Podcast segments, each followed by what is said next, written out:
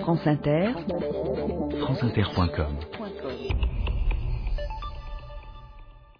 Au Kenya, le bilan des trois derniers jours est lourd. Médecins sans frontières parlent de massacre. 35 personnes brûlées vives dans une église. Elles appartenaient toutes à l'ethnie Kikuyu. Quand je suis arrivé dehors, des hommes se faisaient couper à la machette. Des enfants couraient partout. C'était horrible. It was horrible.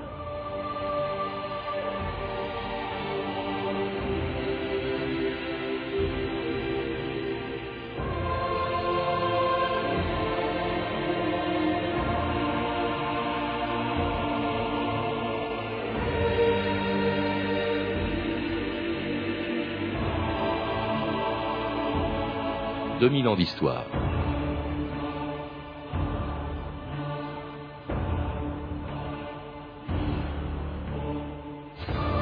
Le 30 décembre 2007, la proclamation des résultats de l'élection présidentielle au Kenya provoquait des scènes d'une violence inouïe qui rappelaient celles qu'on avait vues au Rwanda il y a 13 ans. Les fraudes qui avaient permis la réélection de Mwai Kibaki jetaient dans les rues les partisans de son principal adversaire, Raila Odinga, et dégénérait comme dans d'autres pays d'Afrique en affrontement entre les différentes ethnies d'un pays considéré jusque-là comme un modèle de démocratie. On était loin des images de cartes postales destinées aux touristes, loin des safaris photos, des éléphants, des guerriers Maasai, des plages de sable de l'océan Indien et des hauts plateaux de cette ancienne colonie britannique où, il y a un siècle, Karen Blixen avait décidé de faire pousser du café.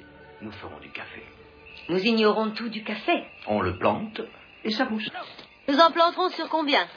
Sur 400 hectares, d'après le baron. Et cela prendra combien de temps? Ça dépend de Kinanjui. C'est le chef des Kikuyu. Faut traiter avec lui pour la main-d'œuvre. Et notre première récolte sera pour quand? Pas avant trois, euh, peut-être même quatre ans, facile. Et si ça prend encore, on n'a jamais fait du café à cette altitude.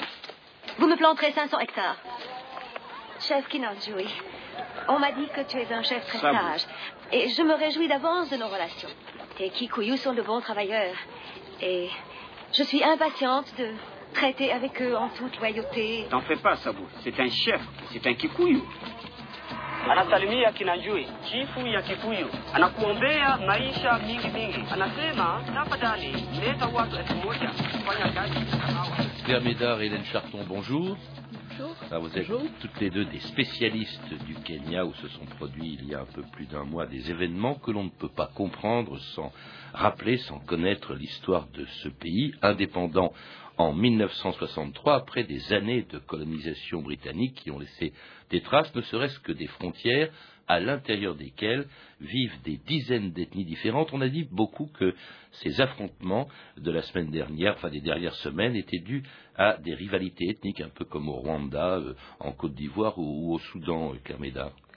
Il faut bien comprendre que ces rivalités ethniques se formalisent dans le cadre d'un État et sont vraiment à rattacher à une compétition politique et donc à bien comprendre dans une dimension longue euh, d'ethnicité et de négociation pour l'accès au pouvoir.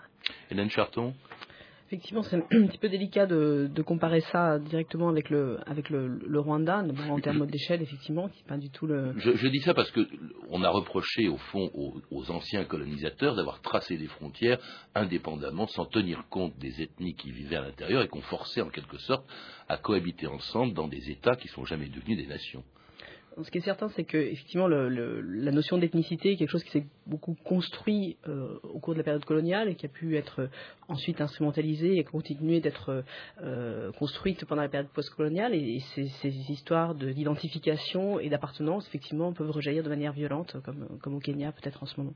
Alors ces ethnies sont très nombreuses, on en compte à peu près une quinzaine pour ce qui concerne les plus importantes, les Kikuyu, à peu près 22%, l'ethnie majoritaire, les Luya, les Luo, les Kalenjin, euh, et puis d'autres, dont les Maasai, dont on parle beaucoup, mais qui en réalité ne représentent pas grand-chose, 1,5% de la population, et qui étaient donc présentes avant l'arrivée des premiers colons européens. Il y a d'abord eu les Portugais, puis plus tard les Anglais, qui ont fait de ce qui s'appelait pas encore le Kenya, c'est eux qui vont donner son nom au Kenya, euh, qui ont fait de cette région de l'Afrique une colonie de peuplement, Hélène Charton. Effectivement, les, Anglais sont, installés dans, la région à la fin du XIXe siècle, donc euh, d'abord en exploitant fait commercialement un territoire avec euh, une compagnie, l'East African une compagnie commerciale, entrer dans les détails. Et à partir de 1895, ils sont entrepris la construction d'un chemin de fer qui va être très important dans l'histoire de la colonisation du, du, pays, et notamment le choix de l'ouvrir au peuplement européen, notamment pour rentabiliser assez rapidement un territoire, un investissement très lourd, donc qui était ce chemin de fer qui reliait la côte Mombasa. de Mombasa à, au lac Victoria, enfin, donc l'actuel Ouganda. Et donc dès 1901, l'idée euh, naît qu'il euh, faudrait faire venir des colons euh, européens, mais aussi des colons venus d'Afrique du Sud, pour exploiter des terres qui... Ou du Danemark, comme Karen Blixen. Ou du Danemark, tout à fait, qui étaient effectivement des, très bonnes terres agricoles. Et donc un certain nombre de, de, terres ont été aliénées, ont été préemptées par la, par la couronne britannique et vendues à très bas prix à un certain nombre de, pionniers, donc des gens comme Lord de la Mer ou Grogan, qui sont installés très vite, qui ont acheté des, grandes parcelles qu'ils ont ensuite pu, revendre mm. à de plus petits exploitants, comme euh, notamment Karen Dixon, par exemple. Quand vous dites aliéné, ça veut dire retirer, en fait, aux populations qui s'y trouvaient. Il y a une phrase de Jomo Kenyatta qui disait Quand les missionnaires arrivèrent, les Africains possédaient la terre et les missionnaires la Bible. Ils nous enseignaient comment prier les yeux fermés. Quand nous les ouvrions, ils possédaient la terre et nous la Bible. Hein, c'est un, raccourci peut-être, mais c'est ce que disait Kenyatta. Autrement, peut-être que les problèmes actuels viennent du fait que les populations qui habitaient au moment de l'arrivée des Anglais eh bien, ont été dépossédées de leurs terres. Je pense que c'est vraiment très important de comprendre ce cadre territorial qui s'est mis en place avec la colonisation. Il fallait créer de l'espace pour le peuplement européen et par contre-coup, les populations africaines se sont trouvées dans des territoires assez exigus, mais également délimitées par des frontières entre groupes ethniques. Donc réserves ethniques qui, constituent un héritage auquel les États contemporains indépendants ont dû, euh, ils ont dû vraiment lutter pour, euh, pour arriver à, à une idée de nation. Et puis contre vraiment des méthodes coloniales qui, comme ailleurs, d'ailleurs c'est pas le Kenya n'avait pas le propre, étaient extrêmement pénibles à supporter et même humiliantes. Il y avait, euh, par exemple, euh, on faisait venir, donc en l'occurrence dans les terres de Karen Dixon, des agriculteurs kikuyu qui étaient ce qu'on appelait des squatteurs, hein, mais ça, voulait dire, euh, je crois qu'ils ils venaient sur les terres, on leur donnait un petit lopin de terre, mais ils étaient astreints au travail forcé. Puis alors quelque chose d'extrêmement humiliant, c'était un contrôle d'identité qui se faisait avec ce qu'on appelait le kipandé, qui était une carte portée autour du cou, Hélène Charton. Oui, effectivement, il y a toute une législation euh, sur le travail qui se met en place euh, tout, de suite, et notamment le, le Kipandé, qui est une sorte de, livret ouvrier, donc qui, qui, indiquait le lieu de travail et le lieu de résidence donc de l'ouvrier pour, pour, contrôler en fait ces, ces, ces mouvements. Ce qu'il faut bien comprendre, c'est qu'effectivement la, la, la, colonisation est assez coercitive, très coercitive en fait au, au Kenya, avec cette euh, opposition entre les terres blanches européennes, donc interdites en fait aux, aux, Africains. La ville de Nairobi, par exemple, qui ah faisait partie de ces terres blanches, était une ville où les, Africains n'avaient pas le droit de posséder la terre. Donc venaient y travailler, par exemple, mais théoriquement devaient regagner leurs réserves euh, après ou être hébergés chez, leurs employeurs. Et donc les employés sur les domaines européens étaient, les, squatters. Mais ces réserves qui ont été dessinées dans les années 20 se sont très vite retrouvées euh, sous pression démographique, puisqu'il n'a pas été question de les étendre très légèrement dans les années 30. Et donc ça, c'est effectivement un, problème, euh, problème foncier, donc à la fois la manière dont les populations vont se répartir sur le territoire et la pression qui va s'exercer est, très importante. Et sur les, aspects, euh, euh, effectivement, pour pouvoir euh, faire travailler les, gens, les obliger à travailler, on a l'administration a développé tout un tas d'outils comme l'impôt, notamment au début dans beaucoup d'autres colonies, et puis on, requis les Africains pour exercer un certain nombre de, de, jours de travail obligatoire, donc sur, en, partie sur ces fermes. Et, du coup, du point de vue des Africains, on a eu effectivement cette impression de collusion très forte entre les intérêts du gouvernement colonial, des fermiers européens et des missionnaires aussi, vous rebondir sur la citation que, que, vous évoquiez tout à l'heure. Donc effectivement une colonisation assez, euh, assez violente, mais euh, colonisation de peuplement à, nuancer dans la mesure où les Européens ont, jamais été très nombreux, jamais plus d'un pour cent de la population. Si on compare à la Rhodésie ou à l'Afrique du Sud, on parle de 20%.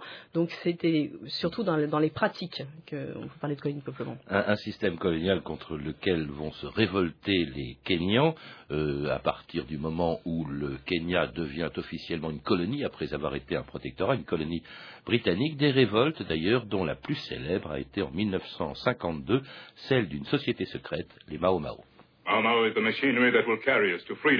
Mao nous donnera la liberté et l'indépendance.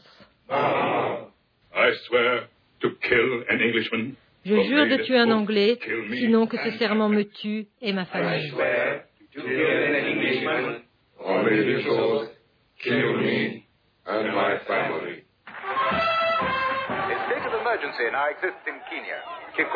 L'état d'urgence a été décrété au Kenya. Les Kikuyus se sont engagés dans une faction terroriste appelée Mama. Ils peuvent être dans vos fermes, vos villes et vos maisons. Tout Africain armé encourt la peine de mort.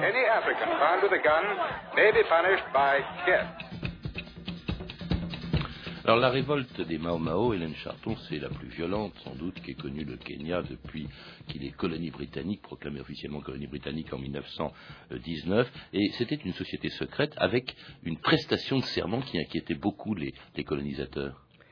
Alors, il y a eu beaucoup de, de fantasmes autour des Mao Mao. Peut-être cet extrait de film qu'on a entendu. Ou ben, une phrase, par exemple, euh, s'engager à tuer un Anglais. Par exemple, il y, a, eu finalement très peu de, de Britanniques tués dans, dans, le cadre de, cette, de, de ce, mouvement, qui est plutôt une guerre civile finalement, qui, enfin, on va revenir là-dessus, qui est un mouvement nationaliste, mais euh, et essentiellement des Africains qui ont été euh, assassinés par d'autres Mao Mao, des Africains jugés trop modérés ou trop proches du pouvoir colonial, notamment. Donc il y a eu beaucoup de, on a, on a beaucoup de fantasmes je crois, autour de, ce, mouvement, effectivement euh, assez, violent, mais qui était, enfin, on peut difficilement le, présenter comme quelque chose de très unifié. En réalité, il y avait, euh, différentes mouvances, ne serait-ce que dans, la manière dont il s'est développé. Il y avait tout un groupe qui, était euh, localisé dans la région du Mont Kenya, un autre dans la forêt des Aberdare, et puis encore une autre dynamique plus urbaine, celle-là, qui, qui mettait en scène des acteurs différents, avec des modes d'intervention différents. Donc, parler d'une société secrète, unie, etc., ça je pense c'est une vision qu'ont pu avoir en effet les Européens sur un, mouvement qui les a déroutés. En revanche, ce qui est certain, c'est que la répression a été extrêmement violente et a duré bien au-delà des opérations militaires, puisque la guerre des Mao Mao, donc c'était une sorte de maquis en fait dans, les forêts assez denses euh, des hauts plateaux à Border et Mont-Kenya, euh, est terminée en 1956 avec l'arrestation de, de, son chef, enfin un de ses chefs, Dedan Kimati, mais euh, l'état d'urgence reste en vigueur jusqu'en 1960. Et pendant toute cette période-là, il y a une, période de, répression très vive contre les populations kikuyu, donc des, un certain nombre d'actions qui ont été menées pour, euh, en quelque sorte, euh, en quelque sorte, faire euh, effacer cette espèce d'idéologie euh, qui, euh, soi-disant, était une, une, une, une, menace pour le pouvoir colonial. Parce que cette répression, elle a frappé des Africains modérés. Alors il y en a un qui est très célèbre, qui deviendra le premier président de la République du Kenya, qui est Jomo Kenyatta, qui était déjà assez âgé puisqu'il est né à la fin du, du, du, du 19e siècle, et alors qui cette opposition modérée, euh, qui réclamait euh, des réformes beaucoup moins radicales. Les Mao évoquaient pour certains d'entre eux l'indépendance, eux se contentent de réclamer la participation, par exemple, des Africains au gouvernement de la colonie, ce qu'on appelait le conseil législatif, la suppression du Kipande, le maintien des traditions et toute une. Euh, avant les Mao, il y avait déjà des revendications qui s'exprimaient, Hélène Charton. Effectivement, euh, il y a tout un courant euh, modéré, donc qui est euh, porté essentiellement par les premières élites éduquées, donc les gens qui ont fréquenté l'école secondaire, qui ont pu même poursuivre des études supérieures en Ouganda, à Makerere ou en Afrique du Sud. Et à partir de, au lendemain de la guerre, en fait, ces, ces modérés trouvent un canal d'expression légale à travers leur une représentation au, Conseil législatif. Donc avant, ils étaient représentés par des missionnaires, mais là, deux membres sont nommés. Et puis, une petite organisation nationale qui permet de, de, de, porter ces revendications. Mais évidemment, ça ne va pas assez loin. Et surtout, ils sont accusés, notamment par des membres des Mao Mao, d'être trop euh, conservateurs et, pas, et, de ne pas euh, de, de, ne pas redistribuer assez peut-être euh, les, les, richesses de la colonisation. C'est effectivement les gens qui sont allés à l'école, souvent des gens qui sont assez proches du pouvoir et qui ont pu accéder aux terres etc. Donc le mouvement Mao Mao s'est notamment porté contre ce mouvement, ce mouvement, euh, ce mouvement modéré, Et par exemple, Kenyatta lui-même était sur la liste des personnes que les Mao Mao avaient prévu d'assassiner. Alors qu'il a été arrêté à cause de la révolte des Mao Mao. Donc euh, sa situation est un peu paradoxale. Effectivement, du coup, les Anglais ont, ont, vu ça comme un mouvement très uni, très euh, du nationalisme en général. Or, c'est un mouvement divisé. Et finalement, dans leur forme de répression, ils ont réussi à unifier un mouvement qui, au départ, était plutôt éclaté. Alors, cette révolte de Mao Mao, aussi euh, brutale qu'était la répression, elle a quand même poussé les Anglais à faire des concessions, à faire entrer un plus grand nombre d'Africains dans le Conseil législatif, dont d'ailleurs un futur président, Daniel Arap Moy, euh, la libération de Kenyatta en 1961, le suffrage universel, et puis l'autorisation des partis politiques, dont celui de Kenyatta, qui s'appelait le CANU, le Kenya African National Union, avec lequel eh bien, il allait obtenir euh, la présidence du Kenya lorsque les Anglais se sont résignés à accorder, à accepter l'indépendance, solennellement proclamée à Nairobi dans la nuit du 11 au 12 décembre 1963.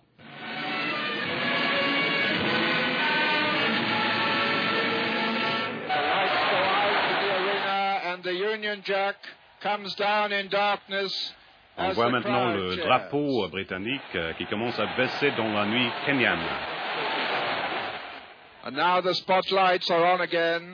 Et maintenant, les projecteurs sont sur M. Kenyatta au centre de l'arène. Et on voit maintenant le drapeau kenyan qui flotte.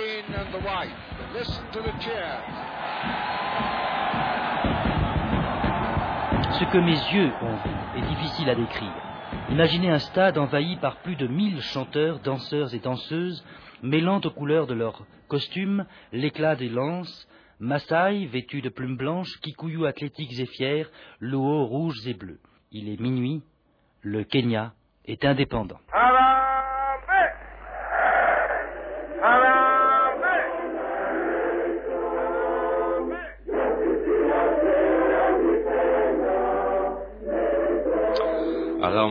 marchons tous ensemble, c'était Jomo Kenyatta, donc la nuit de l'indépendance, le 12 décembre 1963. On a parlé d'une indépendance exemplaire, euh, Claire. C'est vrai que c'est un moment euh, historique très très fondateur pour l'ensemble des, Kenyans jusqu'à l'heure actuelle. Hein. Euh, mais je pense que la transmission de l'État, il y a une nouvelle constitution qui est négociée, mais la transmission territoriale de l'État s'est faite et on ne peut pas dire que l'indépendance marque réellement une rupture de ce point de vue-là, du point de vue du contrôle territorial. Il y a une transmission d'un cadre territorial et d'une administration territoriale, même s'il y a une africanisation dans les pratiques on conserve au Kenya une très forte emprise de l'État localement partout au Kenya. Vous voulez dire qu'au fond, on reprend les mêmes, enfin pas les mêmes méthodes, mais le même cadre euh, que celui de la colonisation les méthodes, quand vous faisiez allusion au Kipandé tout à l'heure, c'est vrai que c'est seulement en 1997 qu'on abolit le Chiefs Act qui donnait autorité à un chef dans une circonscription administrative euh, d'exiger d'une personne d'aller voir le chef de la région d'origine pour obtenir une lettre, pour lui permettre de travailler ah dans cette nouvelle localité. C'est quelque chose qui a été aboli seulement en 1997. Et donc, il y a des frontières internes au Kenya, comme entre des Déterminées par les ethnies, je suppose, oui. C'est les anciennes limites des réserves ethniques. Donc, c'est purement administratif, même s'il y a une base de population qui est évidemment euh, hétérogène. Mais en même temps, ces limites, elles, elles sont liées à l'administration et tout l'effort de l'administration sous la colonisation, ça a été toujours de séparer pour faciliter la gestion des différentes communautés. On, a entendu Kenyatta, premier président de cette république indépendante du Kenya, euh, annoncer qu'il se présentait comme le président de tous les Kenyans, toutes ethnies confondues. D'ailleurs, il va faire rentrer dans son gouvernement des représentants de toutes les ethnies. Et pourtant, très vite, ce régime, qui a duré 14 ans, Kenyatta est resté 14 ans à la tête de l'État kenyan, eh bien, euh, devient tout de suite un régime très autoritaire, en tout cas à parti unique. Je pense qu'il faut vraiment distinguer le niveau d'un discours euh, nationaliste et le niveau des pratiques politiques. Donc effectivement, avec Kenyatta, on commence à dire les Kenyans ont le droit de résider n'importe où au Kenya. C'est le Kenya, c'est la nation kenyane. Mais dans le même temps, pour avoir accès à la terre, en particulier aux anciennes terres européennes qui, sont disponibles euh, de façon négociée, il faut avoir accès à l'État et au pouvoir de l'État. Et donc, ce sont des grands.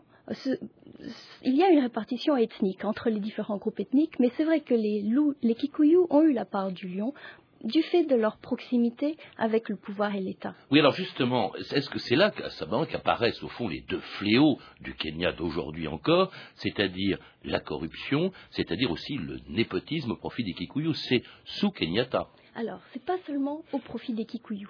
C'est-à-dire que c'est un État qui se met en place à l'époque de Kenyatta, effectivement, où une base ethnique est très importante pour comprendre le soutien politique national. Ça, ça se met en place au Kenyatta et on va éventuellement distribuer des terres pour obtenir un soutien politique. Mais la période suivante, c'est le même schéma qui se poursuit. Alors Kenyatta qui meurt en 1978 après 14 ans passés à la tête du Kenya est remplacé par son vice-président Daniel Arap Moi qui allait s'y maintenir lui pendant 25 ans, élu cinq fois, dont la dernière fois en 1998, RFI Arnaud Wurst le 5 janvier 1998. Plus de 10 000 Kenyans sont venus ce lundi matin, malgré la pluie matinale, pour célébrer leur nouveau président. Et après le salut traditionnel de la foule, Daniel Arap Moy, en tant que chef suprême des armées, a mené la revue de ses troupes, impeccables dans leur costume d'apparat rouge et noir. Et il n'a fallu que quelques minutes au président Moy pour jurer la main sur la Bible, et ceci pour la cinquième et dernière fois, qu'il respectera fidèlement la constitution de la République du Kenya et de conclure son serment par Moi, Daniel Arap Moy, jure de remplir mes fonctions sans parti pris, sans peur ni favoritisme. Je suis victorieux, la démocratie est victorieuse, les Kenyans sont victorieux. Ma victoire est la victoire de tous les Kenyans. Arnaud Wust, Nairobi. Je suis victorieux, disait Rapmoy en 1998, élu pour la cinquième fois dans un régime qui était très autoritaire à ses débuts, même si euh, il prétend lui aussi gouverner pour l'ensemble des Kenyans, des Kenyans. Et ça a duré 25 ans ce régime avec euh, système de, de parti unique, jusqu'à ce que la communauté internationale, par le truchement du FMI, réclame dans les années 90 que le Kenya adopte le multipartisme et la démocratie, Hélène Charton effectivement, le, Kenya a, été un petit peu euh, touché par, cette vague de démocratisation, donc euh, à la fin des années 80, début des années 90. Et euh, les pressions ne sont pas simplement, il faut le souligner, venues de l'extérieur. Il y a également eu des groupes de pression très actifs à l'intérieur du Kenya, notamment les églises et la société de droit, la Law Society, qui ont fait des pressions à, l'intérieur du pays pour effectivement demander ce multipartisme. Mais je pense qu'il faut, insister sur les conditions d'élection de, de, de 97 et les premières élections de 92 mm. qui, euh, qui ont été euh, assez violentes et qui ont donné lieu notamment euh, à un certain nombre mm. d'actions de, que Claire va commenter. Une, stratégie territoriale de la part du président Moïse d'allier des populations minoritaires, c'est-à-dire en premier lieu son groupe Kalenjin, mais d'autres minorités comme sur la côte, contre ce qui était perçu comme cette menace d'un processus de démocratisation. Donc ce euh, n'était pas une réaction euh, démocratique du tout. Mhm. C'était un, réflexe euh, assez autoritaire. En tout cas, ce que fait Arap Moy dans les années 90, il s'engage à respecter la Constitution qui prévoyait son départ à l'issue de son cinquième mandat, laissant en 2002 la place au chef d'une coalition d'opposants, l'actuel président Kibaki, France Inter, Denis Estagno, le 29 décembre 2002. Au Kenya, les élections présidentielles, législatives et locales ont été transparentes, libres et équitables. Résultat, c'est l'opposition qui a gagné, une victoire historique qui met fin à un quart de siècle de règne de Daniel Arap Moy. C'est un vieil opposant, Mwai Kibaki, qui va lui succéder. Il a 71 ans. La correspondance de Radio France Internationale. Les Kenyans ont décidé de rompre avec le passé et de commencer une nouvelle vie. Je peux vous assurer que le gouvernement que nous allons former dans les prochains jours sera un gouvernement d'union nationale. L'union nationale, cela signifie que les Kenyans de tous les horizons soient réellement représentés dans ce gouvernement.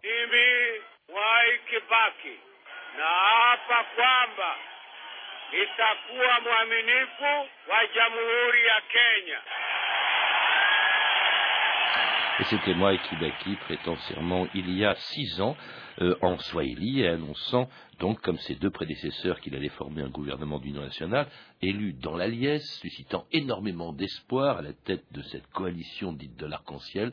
Et huit ans après, on a vu ce qu'a donné sa réélection. comment expliquer cette déconvenue euh, en l'espace de, six ans, euh, Claire Médard?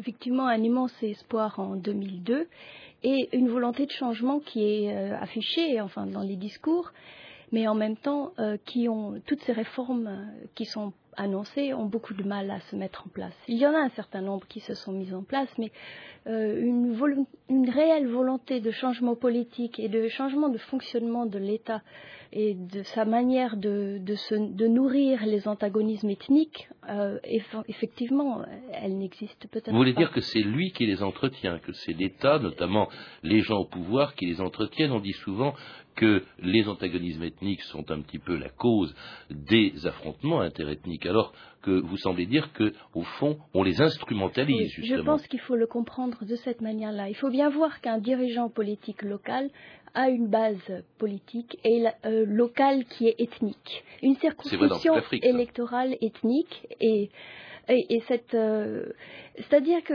c'est très facile à mobiliser euh, les gens sur cette base-là, et puis ensuite le pas qui est de mobiliser aussi sur le registre de la xénophobie à l'égard des autres, c'est un pas facile à franchir. Oui, mais Kibaki, enfin, c'est pas Kibaki qui est à l'origine, par exemple, des massacres de, Kikuyu qui viennent de se produire. Euh, est-ce que là, c'est pas son adversaire, justement, Raila Odinga, qui instrumentalise les antagonismes ethniques? Non, je Celui pense qui n'a pas été élu. Il faut vraiment parce que frauduleusement, c'est Kibaki qui l'a été. Il faut faire attention euh, pour ce qui est d'établir les responsabilités à un niveau politique national, en quelque sorte. Et donc, euh, euh, il se renvoie la balle, hein, c'est vrai, à certains moments, le régime Kibaki et, et, Raila, de dire que c'est l'un qui, enfin, qui, qui, est responsable des, des, meurtres de la communauté de l'autre. Mmh. Mais localement, euh, la manière dont ça se met en place, ça échappe en partie au contrôle, mais c'est quand même lié au, pouvoir et à la structure de cet État. Est-ce que beaucoup d'États africains, en général, le Kenya en particulier, est condamné à cela? La corruption, c'était au programme également de Kibaki de la faire disparaître, et lié à ces conflits ethniques, Hélène Charton euh, je pense que, Claire a répondu sur les consignes mais je crois qu'il y, a une question sur, la, déception autour de, Kibaki qu'on n'a pas évoquée, mais qui sont très importantes aussi pour comprendre ce conflit, c'est les changements justement au niveau constitutionnel et d'équilibre entre euh, les différents groupes, les différentes régions qui, euh, qui existent au Kenya. Et depuis 92 et depuis le mouvement de libéralisation, il y avait un projet de réformer la constitution, de nommer un premier ministre, de partager un peu le pouvoir, de rééquilibrer entre les régions, etc. Et tout ça a toujours été repoussé, remis. Il y a, eu un référendum en 2005, mais qui a échoué. Je crois qu'il y a, aussi cette, dimension-là d'articuler mieux le politique, les régions et les identités ethniques. Et c'est effectivement une équation extrêmement compliquée. Euh, bon, le Kenya a, également buté dessus, J'espère que. C'est en tout cas qui semble se calmer actuellement. Claire Médard et Hélène Charton, je vous remercie. Je signale que vous avez dirigé ensemble l'Afrique orientale, annuaire 2004 et 2005 publié chez l'Armatan, et que vous, Hélène Charton, vous êtes l'auteur avec Daisy Rodriguez Torres du livre Nairobi contemporain, les paradoxes d'une ville fragmentée aux éditions Cartala Ifra. À lire également Le Kenya contemporain, dirigé par François Grignon et Gérard Prunier, publié en 1998 aux éditions Cartala. Vous avez pu entendre des extraits des films suivants Out of Africa de Sidney Pollack, disponible en DVD chez Universal, et Le Carnaval des Dieux de Richard Brooks. Vous pouvez retrouver ces références par téléphone au 32 30, 34 centimes la minute ou sur le site franceinter.com. C'était 2000 ans d'histoire. À la technique, Anne-Laure Cochet et Loïc Frapsos. Documentation RFI et INA. Emmanuel Fournier, Claire Destacan, Franck Olivard, Sophie Gidry et Karine Hardy. Une réalisation de Anne Kobilac.